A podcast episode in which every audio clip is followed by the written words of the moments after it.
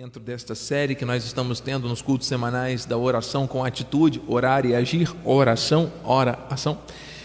E o Senhor vai nos dar novas ênfases a respeito da oração de Ana. Nós vamos usar os versículos direcionados por Deus e nós vamos ouvir o Espírito falar a respeito disso. Diz assim o texto base em Colossenses 4:2: Perseverai na oração, vigiando com ações de graça. Que essa palavra nos edifique, fortaleça e abençoe poderosamente. Vamos orar. Pai amado, bendito, Deus santo, Deus vivo, Deus digno de toda honra, de toda glória e de todo louvor. Eu diminuo para que tu cresças, Senhor. Que seja mentiroso todo homem verdadeiro, Deus. Não há possibilidade da tua palavra falhar não há possibilidade da tua voz ser menos ouvida do que a nossa própria voz. Estamos aqui num lugar certo, na hora certa, as pessoas que estão conectadas estão pelo motivo certo. E nada é em vão. Se não é bênção, é lição. O Senhor está nos ensinando a cada dia, a cada instante a perseverar na oração, a vigiarmos com atitudes, com ação. Fala aos nossos corações nessa hora, Senhor. Usa os meus lábios e cordas vocais para transmitir o teu recado à tua igreja. Eis-me aqui, Pai, em nome de Jesus. Que a igreja que crê e recebe, diga amém, amém e amém. Graças a Deus. Graças a Deus. Meus amados irmãos, santos preciosos, eleitos, mais que vencedores em Cristo Jesus, aqueles que foram tirados da morte, ei, você não está mais morto, você está vivo. A vida que Jesus te deu é uma vida abundante. Diga assim: Eu tenho, diga com fé, eu tenho vida abundante. Receba essa vida abundante aí entrando no teu corpo motivando você, energizando você para viver desta forma. Perseverar é uma atitude de quem tem vida. Quem está morto não persevera, já morreu. Como você tem vida e vida em abundância, então você pode perseverar, amém? Você está autorizado a perseverar. E uma vez que você está vivo, uma vez que você tem essa energia vital do Espírito em tua vida, você também pode ter atitudes de vigilância e de gratidão diante da vida. É isso que o Senhor tem nos ensinado aqui. E você faz isso com toda oração e súplica, orando em todo o tempo no Espírito, e para isso vigiando com toda perseverança e súplica por todos os santos. Existe um chamado da igreja que é de orar, interceder, acreditar, entregar nas mãos de Deus situações, agradecer de antemão, confiar se mover com base na palavra. E quando nós entendemos que os pedidos que fazemos em linha com a vontade do Senhor se cumprem, nós passamos a viver grandes milagres. O que é um milagre, amado? É aquilo que não se explica por, com lógica, aquilo que não se explica com razão. É algo sobrenatural. Nós pertencemos ao mundo espiritual, nós estamos aqui nesta terra perseverando, estamos aqui de passagem. Sofrendo aflições? Sim. Passando por lutas? Sim. Sendo provados o tempo todo? Sim. Mas em perfeita vitória. Por quê? Porque nós não somos desse mundo. Nós não pertencemos a esta terra. Eu tenho ouvido aí especialistas em comportamento humano, mental, emocional, afirmarem que o ser humano é produto do meio. Eu não concordo com isso. O ser humano é produto do reino. Nós que somos eleitos de Deus, nós não somos produto do meio. Nós somos influenciados pelo meio, sim. Nós somos influenciadores do meio também mas nós somos de Deus, a nossa vida é um projeto de Deus. Amém? E onde você estiver, amado, há um perfume diferente, é o bom perfume de Cristo, é a fragrância do conhecimento. Olha aí como é que você influencia o ambiente onde você está. Onde você coloca as mãos e os pés, o lugar se torna santo e a prosperidade. Olha aí, você sendo um canal de Deus para ver mudanças no meio onde você vive. Então pare de dar desculpas de que, ah, eu sou fruto do meio porque eu vivi assim, porque eu me falaram isso, falaram aquilo. As questões emocionais da alma, elas são tratadas com base nesses estímulos que recebemos desde o ventre até a nossa fase adulta, nossos dias nessa terra, sem, sem dúvida. O Senhor estabeleceu assim. Mas o Espírito foi criado por Deus, veio dele, habita em nós. E através do Espírito é que nós vamos viver a vida eterna. Você está entendendo? Você está recebendo? E o nosso corpo, como templo do Espírito, é um corpo de carne, é um corpo que está sujeito ao pecado. E o pecado, por sua vez, gera morte. Uma vez que o Espírito quis morar em nós, aquilo que estava morto passou a ter vida, e através da ação do Espírito, aquilo que não serve vai sendo deixado para trás. Nós somos novas criaturas, as coisas velhas já passaram, e tudo se fez novo. Então a novidade do Espírito para você, amado, ela não é a do relógio que você está contando os minutos para entrar um ano novo. Não. A novidade que Deus tem para você é a cada instante, a cada momento, porque na eternidade Deus já estabeleceu isso para a tua vida. E por que, que Deus trouxe então regras de relacionamento com Ele através da oração? Porque quando você ora, tem que ser uma ação no espírito, claro, você é, não vai jogar palavras ao vento, você vai afirmar aquilo que você crê e você vai orar no Espírito, você vai perseverar nessa prática. Você está dizendo: Eu confio no Senhor, eu dependo do Senhor e o agir de tudo que já está consumado se manifesta em minha vida por causa desta minha conexão, por causa das minhas orações não que a glória vá ser minha por ter eu orado e alguma coisa ter acontecido, mas pelo fato de eu confiar em Deus e descansar. Então a oração, amado, com ações de graça, é quando você ora, entrega nas mãos de Deus e entra no descanso. Porque se você não entra no descanso e continua angustiado, a tua oração é uma oração que é muito mais uma uma, um alívio de tensões do que propriamente uma confissão de esperança. Você consegue entender isso? Você pode orar hoje e Deus conhece as palavras antes de chegarem aos teus lábios. Ele já determinou tempo e modo para acontecer tudo. Ele pode fazer isso hoje ainda. Agora, já está fazendo algo novo, mudando alguma situação da tua vida. Amém? Mas ele pode levar dois meses, pode levar duas horas, pode levar dois anos, pode levar o tempo que ele achar que tem que levar, não é verdade? Você vai mudar a sua confissão por causa disso? Você vai mudar a sua atitude de gratidão por causa disso? Não! Então é isso. A perseverança é isso. Quando está tudo bem, você vai continuar perseverando, agradecendo, louvando, intercedendo da mesma forma quando não está. Não está aos teus olhos, aos nossos olhos, porque em todo tempo Deus está cuidando de nós. Em todo tempo o Senhor está fazendo coisas novas. Aleluia. Eu creio, nós vamos viver milagres hoje. Por quê? Porque há poder no Espírito. E Ele espera de mim e de você essa perseverança. Bispo, Ana, ela foi perseverante?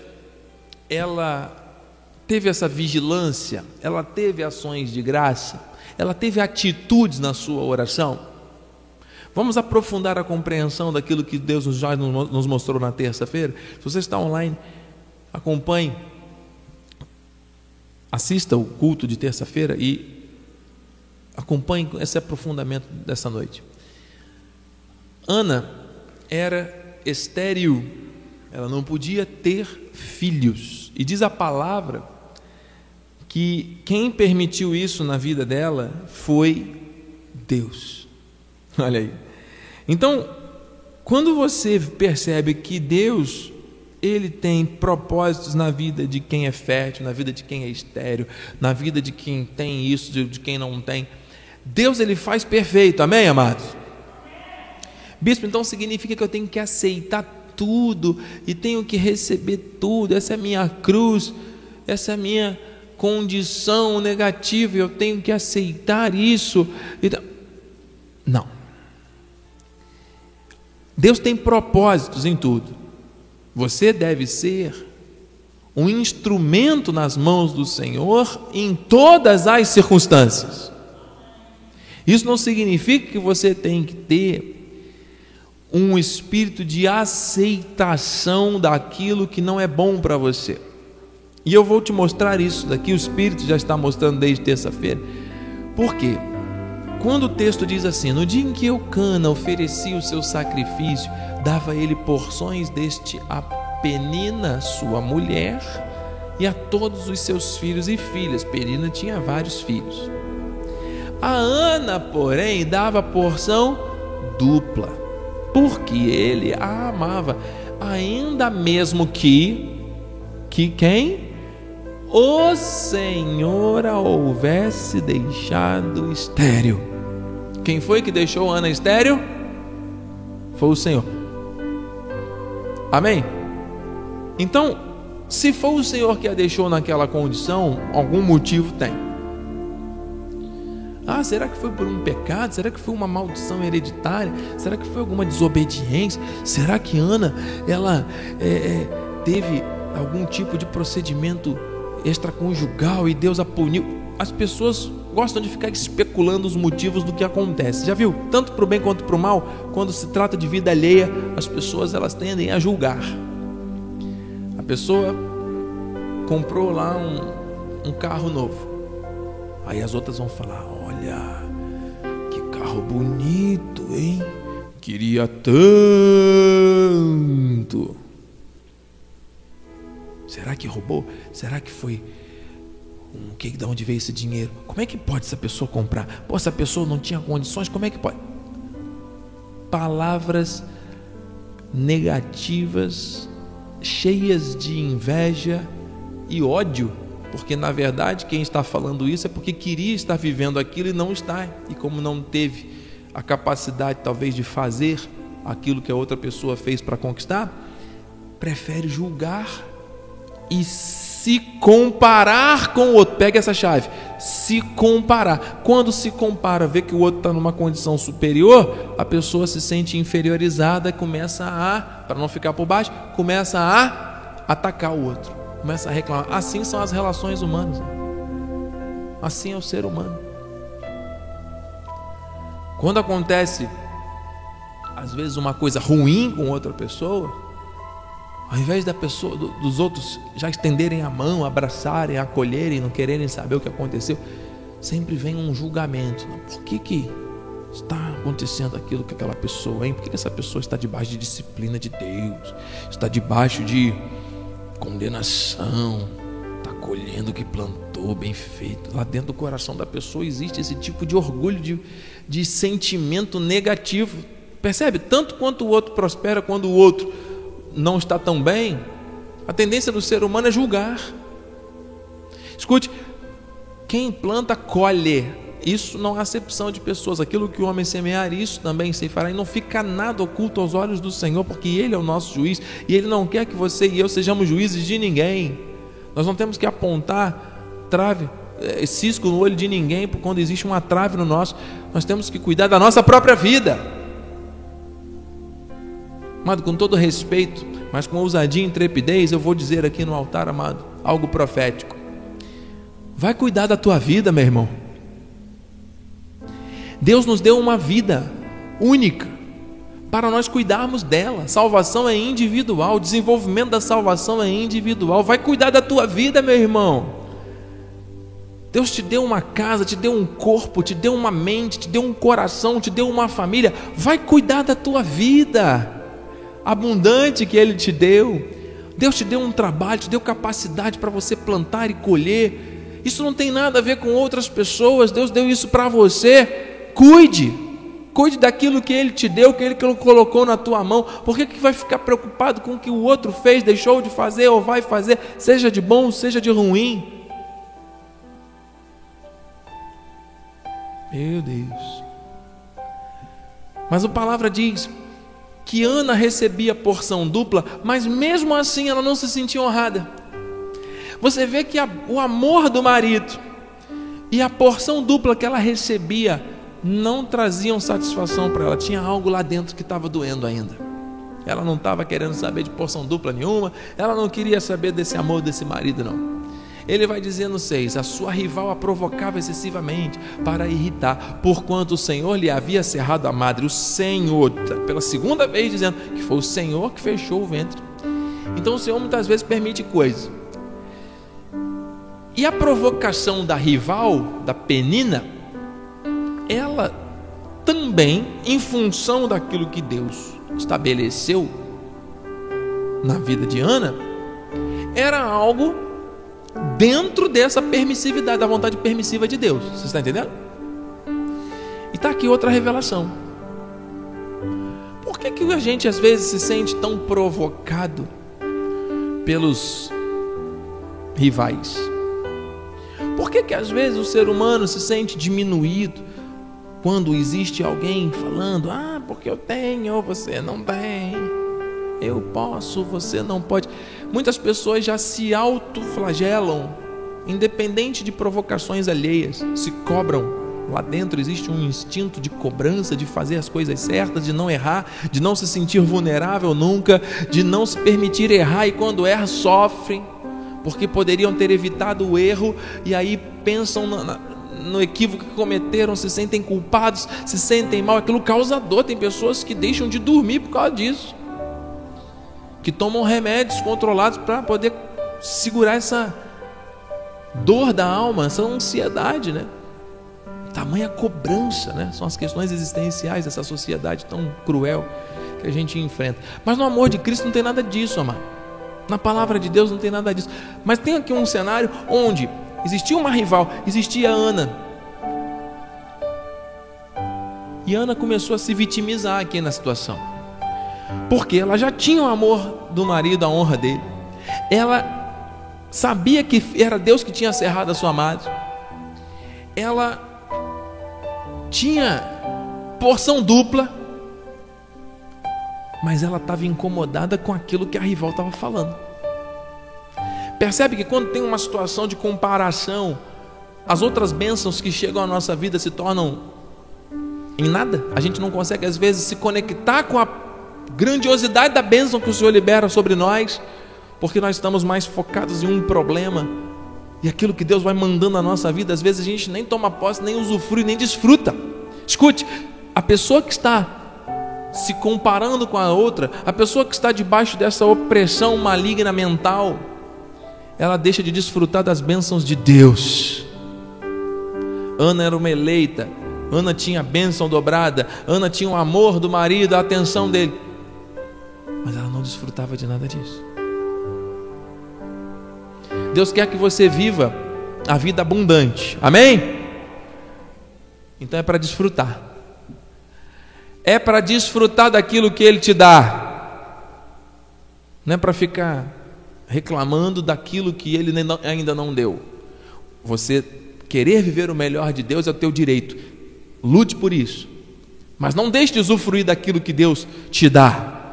Amém?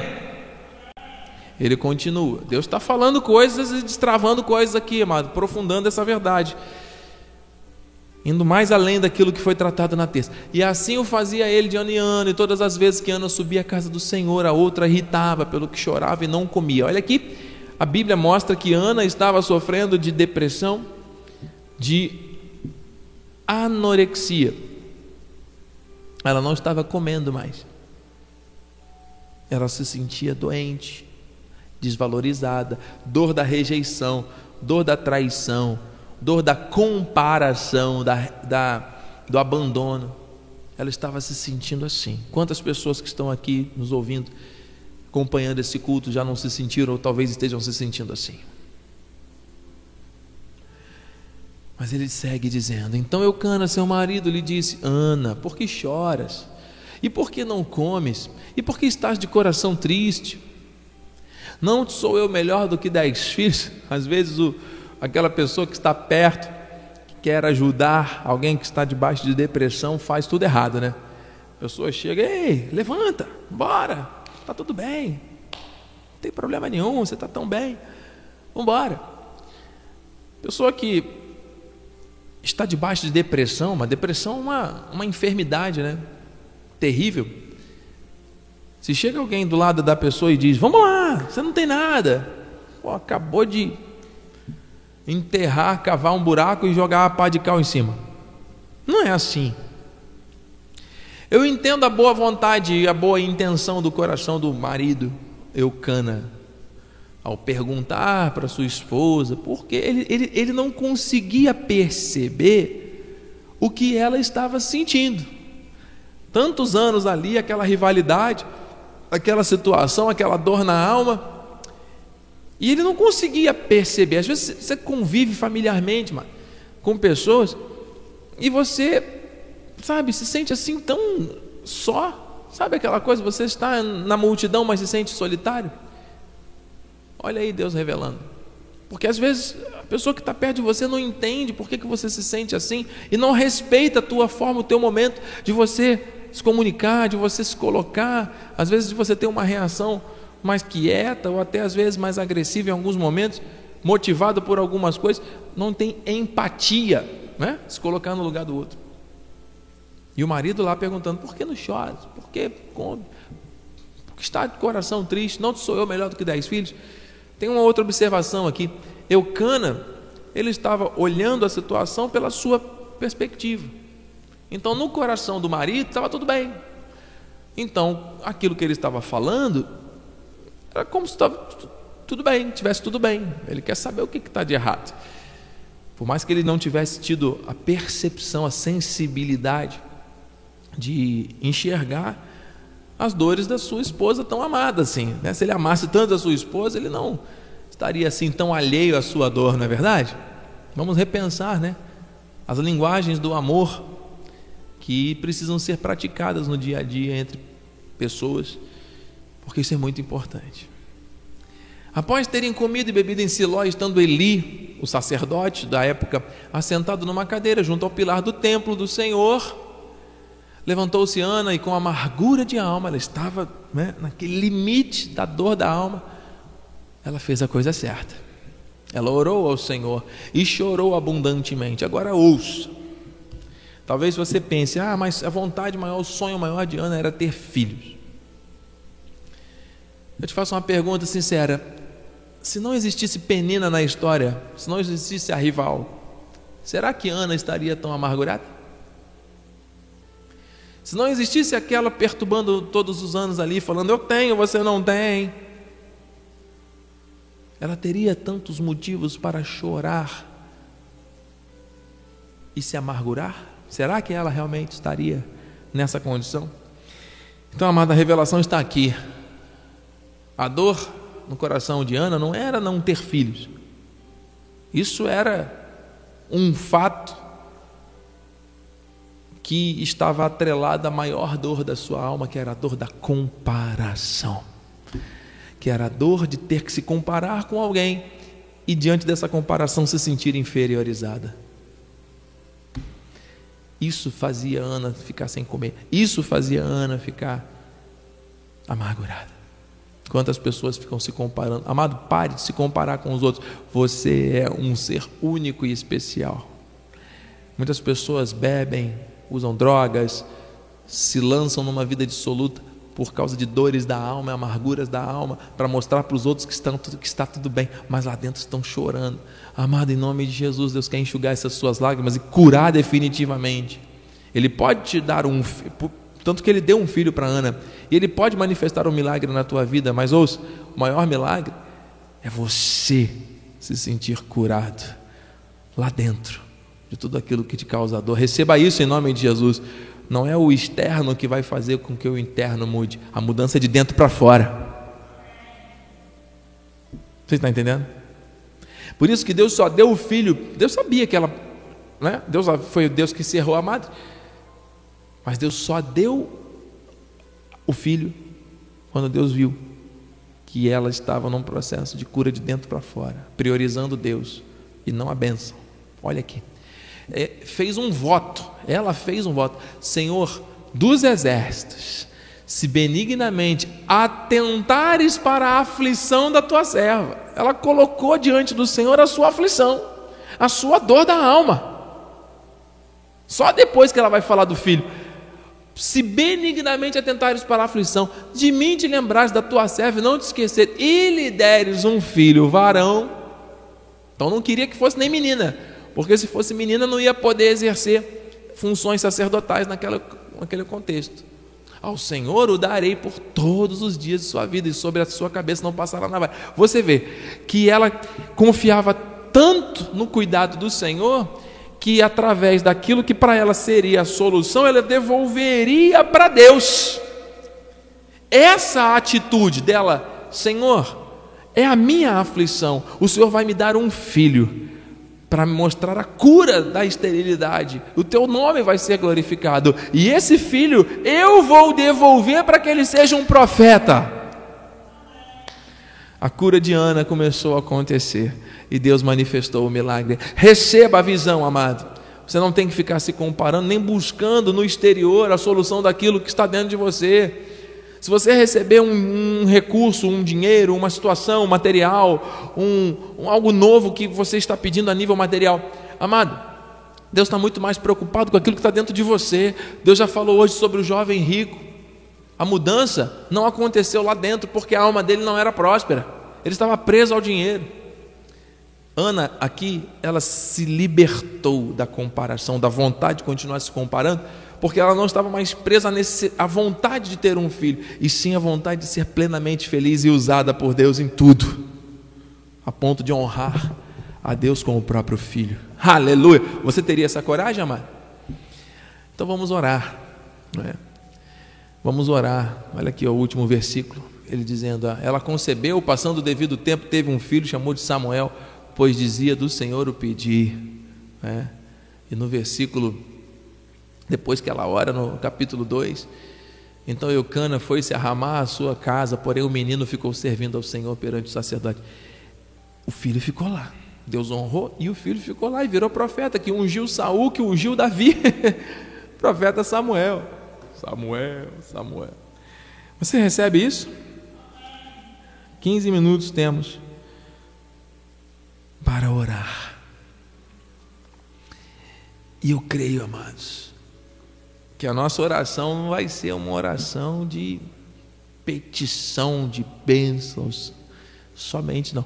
É aquela coisa da entrega. Senhor, faço o voto diante de Ti. O milagre pode acontecer agora, mano. Se você realmente estiver focando naquilo que dói, o que doía e que causava dor na alma de Ana, era aquela comparação, aquele ambiente pesado onde ela estava.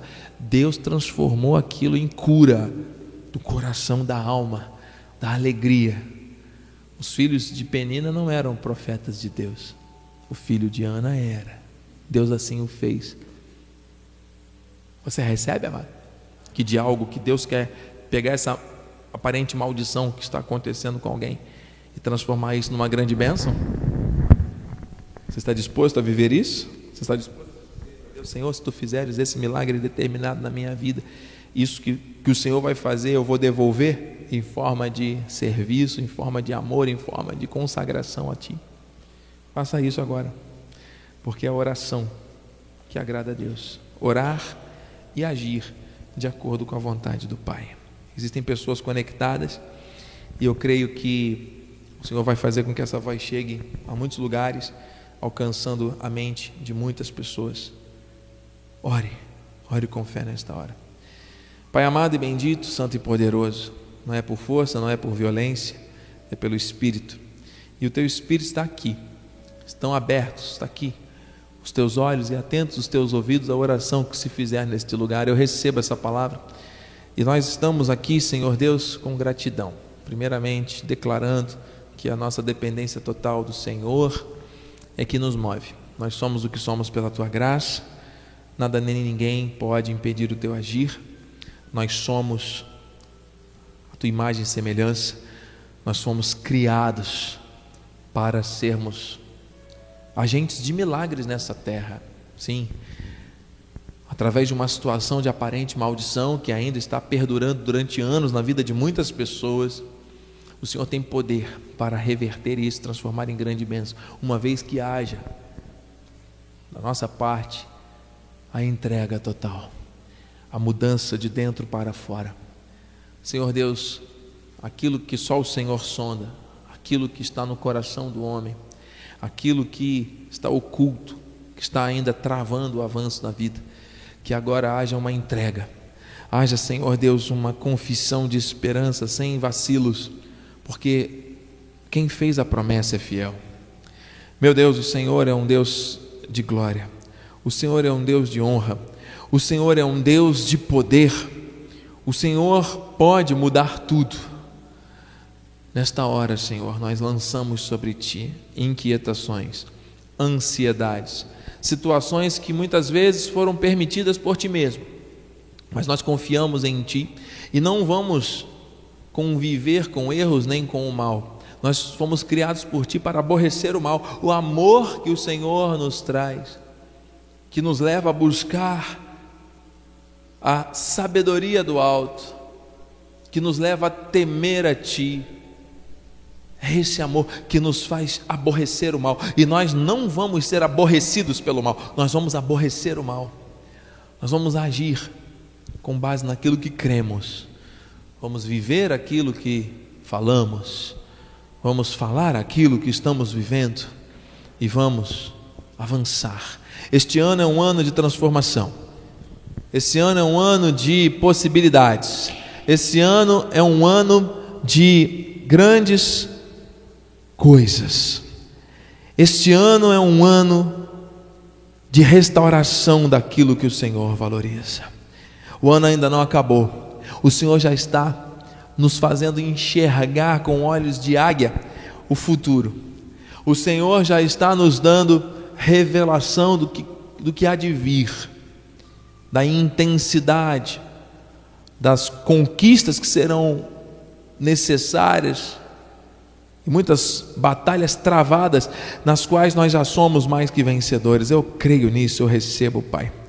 Por isso, em nome de Jesus, eu oro e intercedo, junto com essa pessoa que está em casa, junto com esse irmão que está pela internet, declarando em nome de Jesus: aquieta o coração, entrega ao Senhor todos os teus caminhos, confia nele o mais, o infinitamente mais ele fará.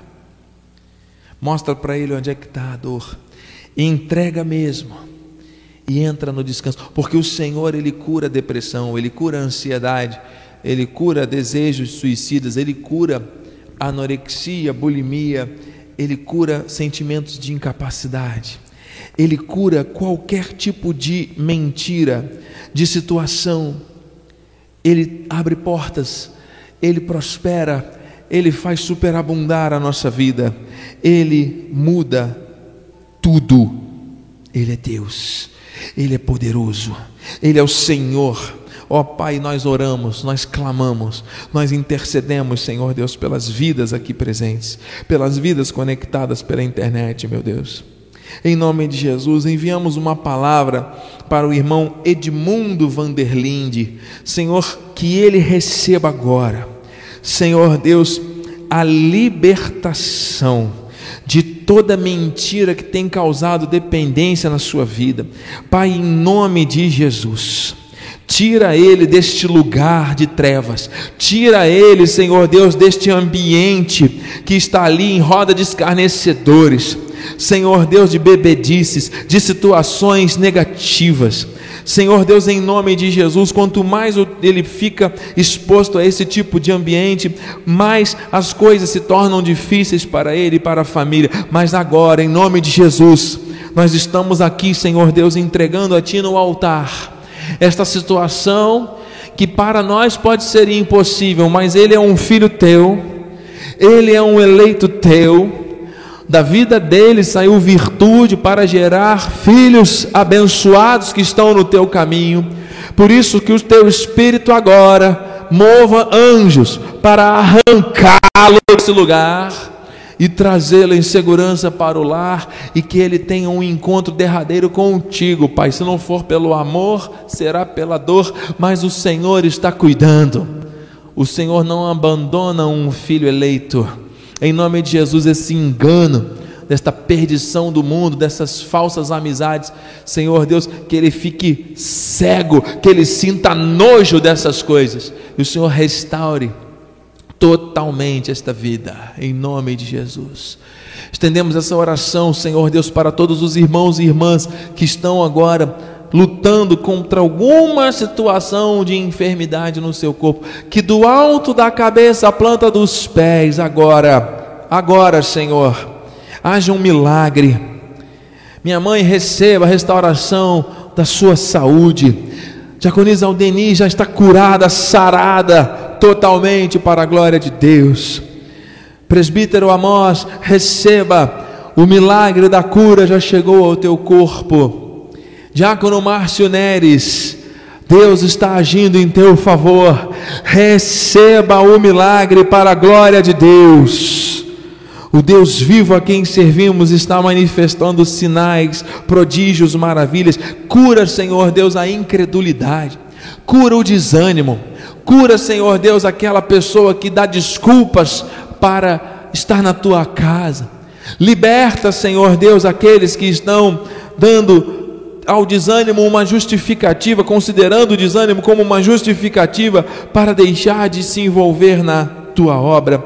Em nome de Jesus, Pai, cura aquela família que está enferma, onde as pessoas estão em conflito contínuo. Já se acostumaram com o conflito. Senhor Deus, repreende agora, Pai. Renova o amor Renova, Senhor Deus, a gratidão dentro de cada lar, dentro de cada família, em nome de Jesus, meu Pai. Faz acontecer algo novo. Faz, Senhor Deus, com que nesta noite, deste dia 23 de dezembro de 2021, Senhor Deus, o teu amor nasça de uma maneira tremenda e irresistível dentro de cada lar, dentro de cada coração. Em nome de Jesus, Senhor Deus.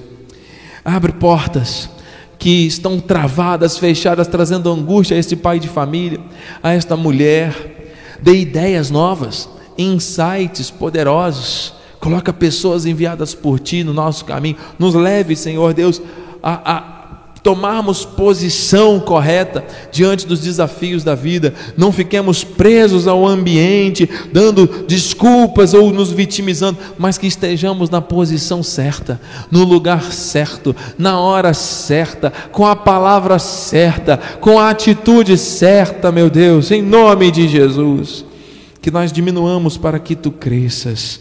Oh Senhor Deus, que o teu espírito flua com poder e glória em nossas vidas.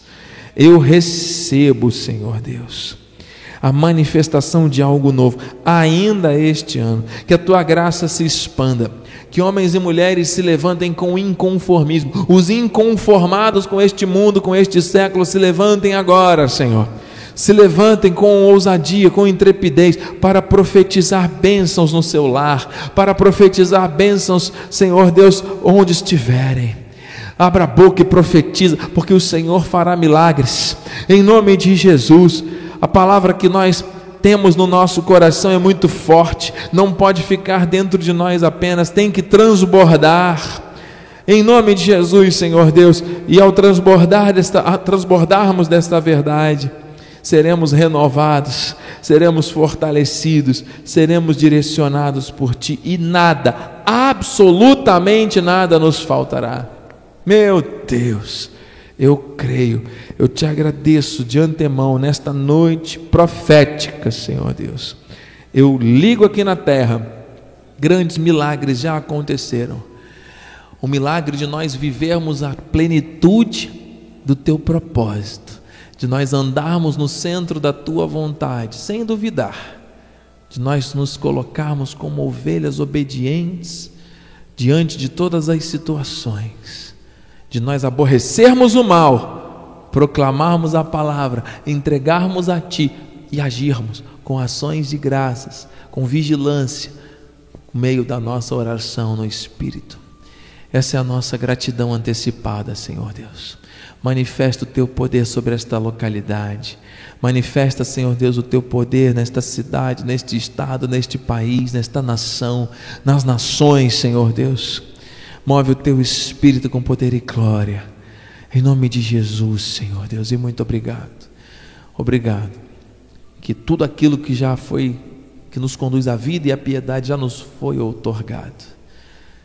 Damos ordens agora aos anjos de Deus que se acampem ao nosso redor, que nos levem em segurança ao nosso destino. Nós que estamos aqui, os irmãos que já estão em casa, tenham uma noite tranquila, um resto de quinta-feira abençoada, amanhã uma noite de comunhão em plena vitória, Senhor Deus. Que este amor que nasce em nossos corações, que já nasceu em nossos corações, continue transbordando em cada lar. Em nome de Jesus, Pai. O maior presente nós já recebemos, que é a graça que nos libertou. Muito obrigado, Pai. Esta é uma noite de milagres que ficará marcada em nossas vidas como uma noite de respostas de Deus, de transformação de situações impossíveis em grandes bênçãos.